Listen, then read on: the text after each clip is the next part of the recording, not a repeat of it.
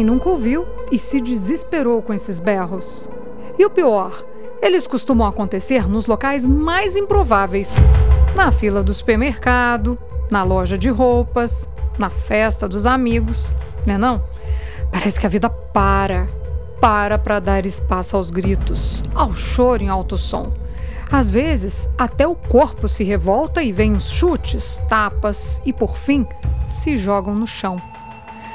Pronto, o circo está armado e você se vê à beira de um ataque de nervos.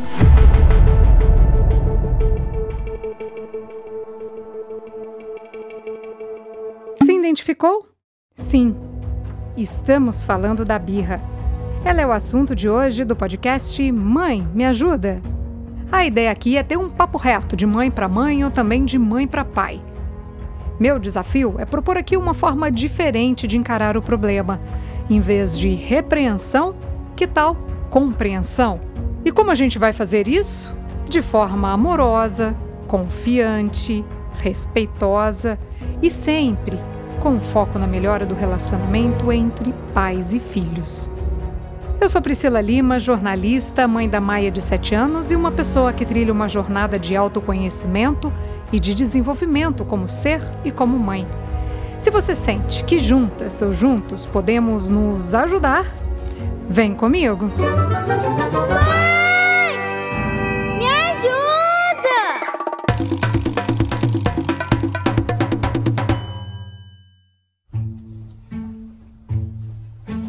Para começar, fui buscar lá no dicionário a origem da palavra birra. A etimologia é italiana e quer dizer teimosia, obstinação, comportamento ou reação exagerada, irritação, mau humor. Quem estudou bastante esse tema foi a francesa Isabelle Filiozat. Ela é mãe de dois filhos, psicoterapeuta e fundadora da Escola de Inteligência Emocional e Relacional. Ela é também especializada em análise transacional, programação neurolinguística e escreveu um livro sobre o assunto que virou best-seller. Já tentei de tudo. E olha só o que ela tem a dizer. Abre aspas. A criança bate ou grita como forma de protesto por simples imaturidade dos circuitos entre as zonas de prazer, da agressão e as zonas que controlam os impulsos. Fecha aspas. Ela diz ainda que essa perda vai ativar os centros de dor do cérebro e, com isso, provoca uma queda significativa de opioides, e são justamente eles que intervêm no controle da dor. Ela disse que mais tarde a criança vai aprender a lidar com esse medo. Mas deu para entender que medo é esse que a Isabelle está falando? O comportamento disfuncional, que a gente chama de birra, ele tem base na insegurança da criança. É, como, por exemplo, quando a criança muda do ambiente, né, por saudade dos pais ou de algum cuidador dela, algum ambiente que seja exigente ou até permissivo demais, quando o, o adulto né, que está com ela cobra ações que as crianças ainda não têm habilidades para fazer, quando é feito comparações é, ou por alguns medos, os pensamentos ruins, situações novas que a criança se encontra, ou até mesmo por ausência ou pelo excesso de, de limites que é imposto para a criança.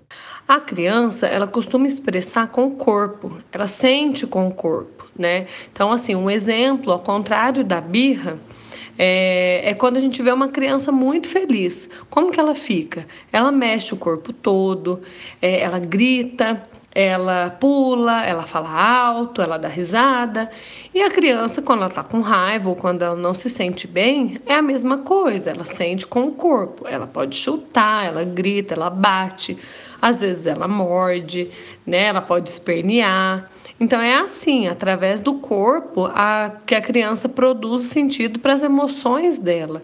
É com o corpo que ela vai regular essas emoções.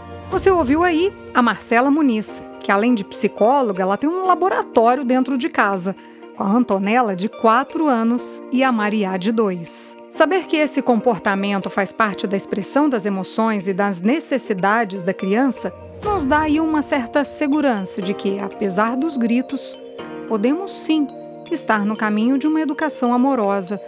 Mas você sabe o que fazer? O primeiro passo é, que a gente deve fazer é tentar enxergar a situação de uma maneira diferente. Normalmente a gente faz essa pergunta mesmo: o que eu devo fazer? Mas agora eu proponho fazer uma pergunta diferente.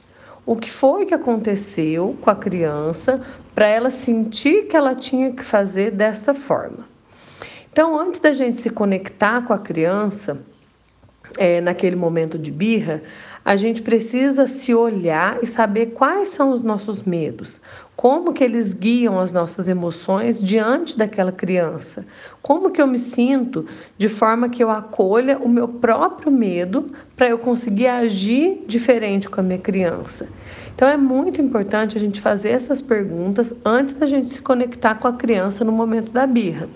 Porque o nosso julgamento, ele é a base principal da nossa reação. Então, a gente precisa entender que o nosso cansaço, a nossa raiva, o nosso medo, né, aquele julgamento que a gente faz a respeito da criança, ele desvia o nosso olhar para o que realmente deve ser enxergado. Então, em primeiro lugar, a gente tem que se acalmar e estar tá pronto para acalmar a criança. E depois, como eu disse anteriormente, a criança ela sente pelo corpo. Então, é muito importante a gente incluir o corpo também nessa jogada emocional. E normalmente a nossa preocupação ela tá na criança parar de chorar, né? E não o porquê que ela tá chorando né? A gente não tem ideia do que a criança está chorando e a gente quer que ela pare de chorar. Porque a gente se sente impotente, a gente sente que a gente está sendo é, é, maus cuidadores, né? Ou a gente não está agindo como a gente deveria, ou a gente está agindo né, de alguma forma errada. E não é isso, não é isso. A criança, ela tem esse comportamento é como algo normal mesmo, como uma expressão normal. Vou pegar aqui emprestado mais um trecho do livro Já Tentei de Tudo. E te aconselho, se está sofrendo com o comportamento do seu filho ou da sua filha, vale muito a leitura. Abre aspas. Manifestar a empatia é mais eficaz que consolar. Ele tem o direito de chorar. Ele realmente sente dor e seu cérebro está sob estresse. O choro libera a tensão depois que uma onda mais forte passa, você pode dirigir a atenção dele para outra coisa. Se a emoção é excessiva ou intensa demais, você pode intervir, pegando no colo, para recarregar as ocitocinas e os opioides calmantes.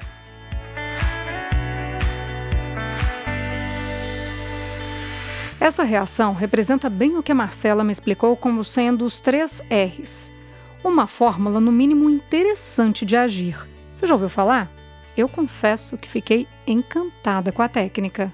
Na psicologia, a gente tem a teoria dos três R's, né, que a gente coloca em ordem o sentimento da criança.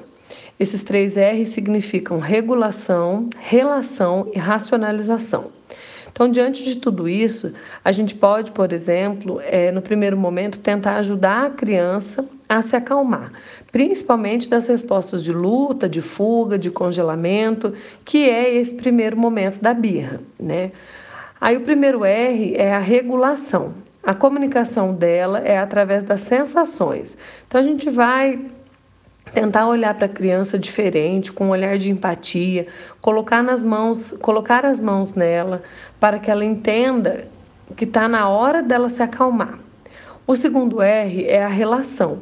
A gente vai nos conectar com a criança, claro que de forma responsiva e sempre atenta às necessidades dela. É, a, é, a gente se comunica através da emoção, então a gente vai validar a experiência da criança sem ceder.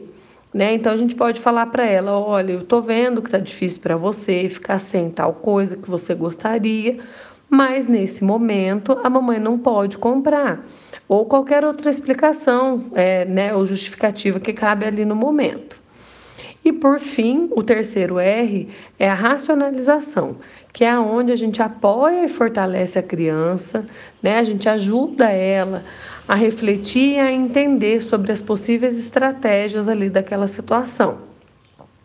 A gente se comunica através da razão e aí, com a criança mais calma, mais tranquila, a gente explica é, o que está acontecendo. E aí o cérebro dela já está pronto né, para entender aquela coisa. Vale refletir aqui sobre um ponto bem importante. A pirraça de um bebê de um ano não é igual de uma criança já crescidinha de 5 anos, por exemplo. Vou compartilhar aqui com vocês uma experiência pessoal. Me lembro que a rotina tranquila de levantar, tomar café e trocar de roupa antes de sair foi substituída por brigas e confusões diárias quando a Maia entrou nos três anos. Que fase! Isso porque ela estava se descobrindo como um ser independente e queria escolher suas próprias roupas. E eu ainda ocupava o lugar de mãe controladora faz tudo. Deixa eu explicar melhor aqui qual era o foco da discussão. Nos dias frios, ela queria usar vestido de alcinha. Nos dias quentes, roupas de lã. Quando acertávamos a temperatura, era a combinação a razão do nosso conflito. Queria ir para a festa com roupa surrada e para a escola com vestido novo. Nós ainda não acertamos totalmente o ponteiro desse relógio, mas juntas tivemos grande evolução. Depois de observar os colegas da escola vestindo saia xadrez por cima de calça listrada e blusa de florzinha, passei a encarar o que eu julgava brega como a mais linda manifestação de liberdade artística.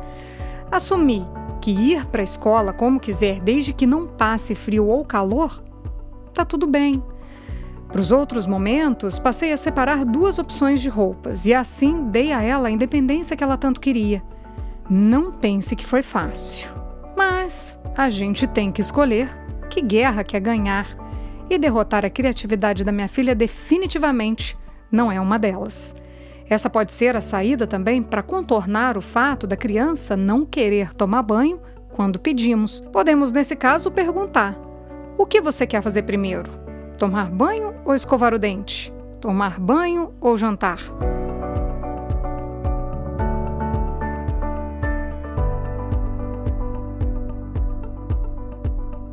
Mas sabemos que nem sempre há espaço para negociação.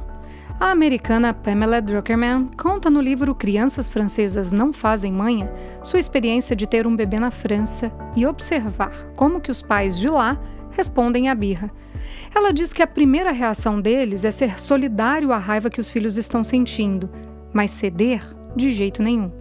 Assim que a criança estiver um pouco mais calma, eles perguntam ao filho que solução eles acham boa. Segundo ela, as crianças dão respostas sensatas sobre a questão depois que estão mais calmos.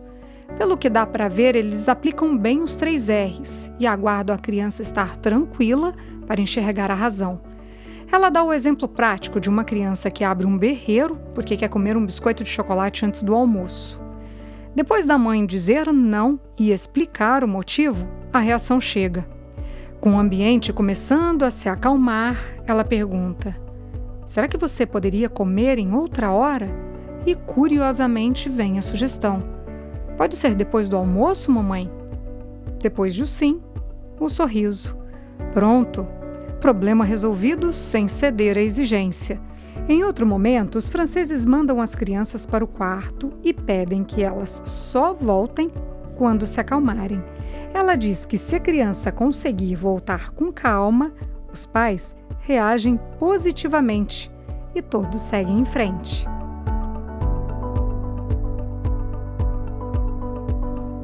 Na prática, a gente sabe que o barulho é infernal, que se acalmar com um ser nos batendo, se batendo, correndo, se jogando no chão enlouquecidamente é um desafio que não estamos preparados para enfrentar. E para não falar que não temos tempo para isso. Aí, o que a gente vê? Pais dando logo o que a criança quer para que tudo aquilo acabe o mais rápido possível, gritarias, tentativa de controle usando a força, por vezes até agressão física. Bater pode até fazer com que ela, naquele momento, pare de gritar, mas lá dentro, o sentimento de raiva é substituído pelo medo.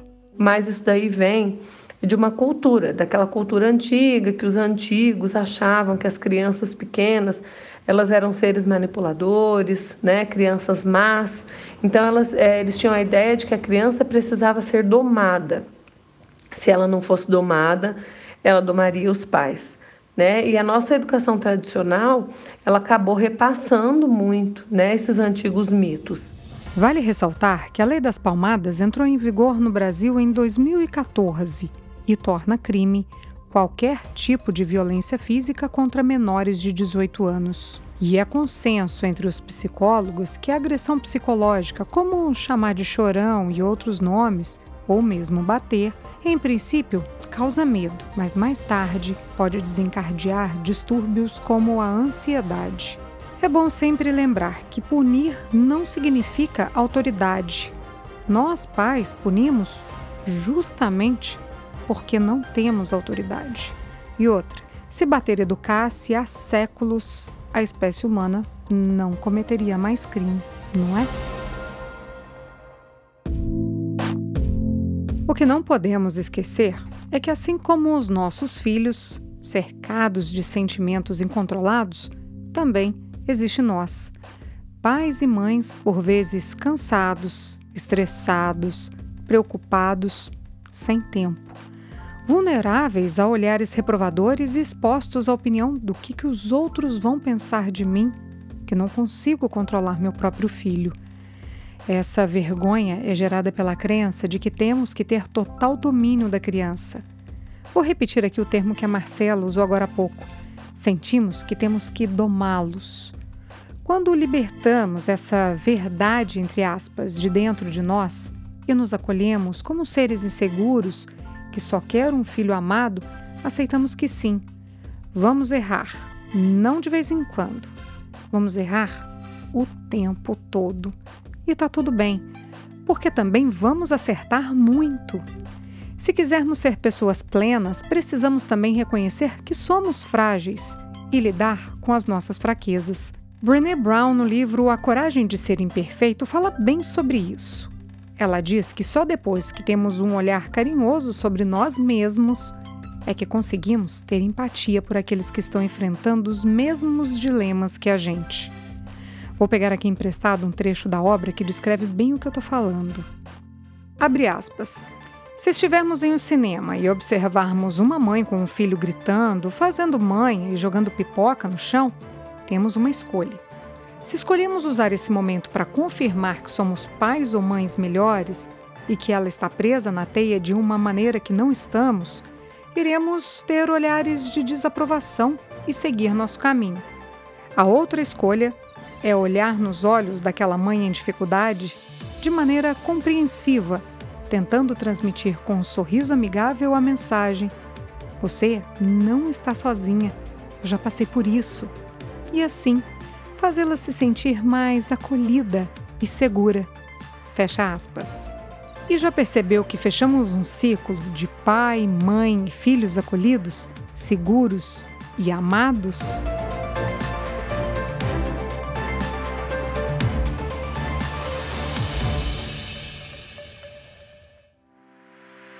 Resumindo, birra é a forma que a criança tem de dizer o que quer e colocar para fora toda a raiva que está sentindo por não ter tido seu desejo realizado. Não é uma manha ou tentativa de domínio sobre os pais. A melhor forma de enfrentar esse problema é não se conectar com a fúria e se encher de paz para esperar a criança se acalmar. E só depois propor alternativas que substituam o que ele tanto queria. Não precisamos ser perfeitos, mas precisamos estar atentos para alinhar nossos valores a nossas atitudes.